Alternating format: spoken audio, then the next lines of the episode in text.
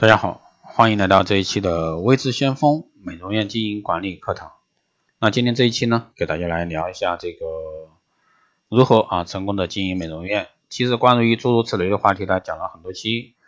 但是作为这个专辑呢，我还是每一期都会给大家讲一点这个美容院经营管理这方面。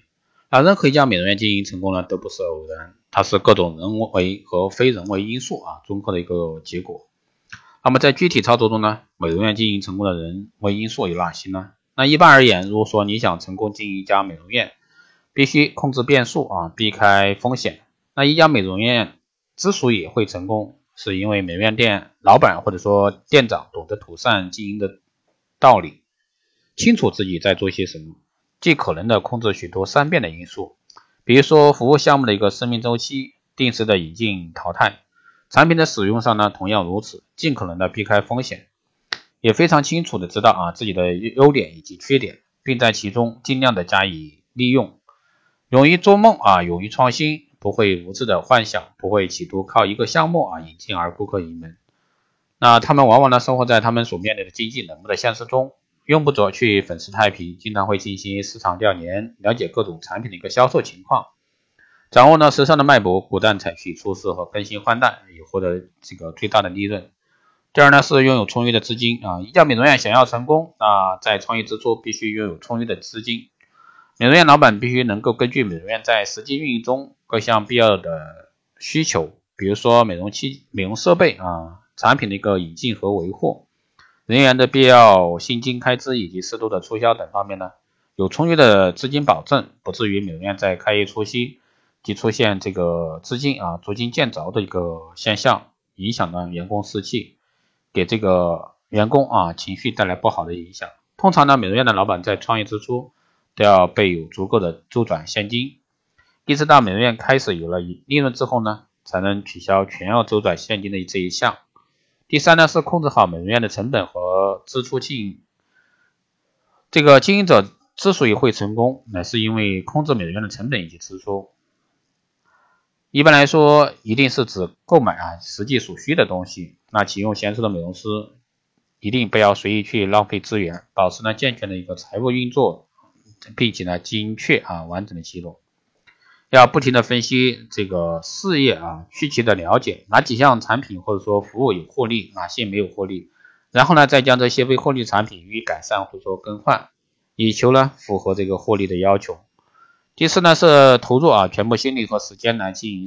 这个事业，经营者的努力和辛劳所换来的啊，要投入无数必要的一个时间去完成必须完成每件事情。成功的美容院经营者总是孜孜不倦的啊，把这个美容院当成自己的家和学校，学习该学习的东西，接受呢适当的训练啊。对于自己能做些什么，哪些事情该请人来代劳，或者说美容美美容师擅长什么。对哪类顾客选派哪位美容师等等之事，一定呢要了然于心。第五呢是具有超人的毅力和体力啊，经营者或者说经理人员呢拥有超人的毅力以及体力，即使呢遇到这个事业上的难关，仍然要有精力充沛啊，绝不能轻言退缩，要有能力去看清事实，并做下啊克服困难的决策。就算这些决策呢，可能不会受欢迎，或者说和自己的期望背道而驰，那他们还是会理智的下决策。此外呢，还善于利用一般的知识。那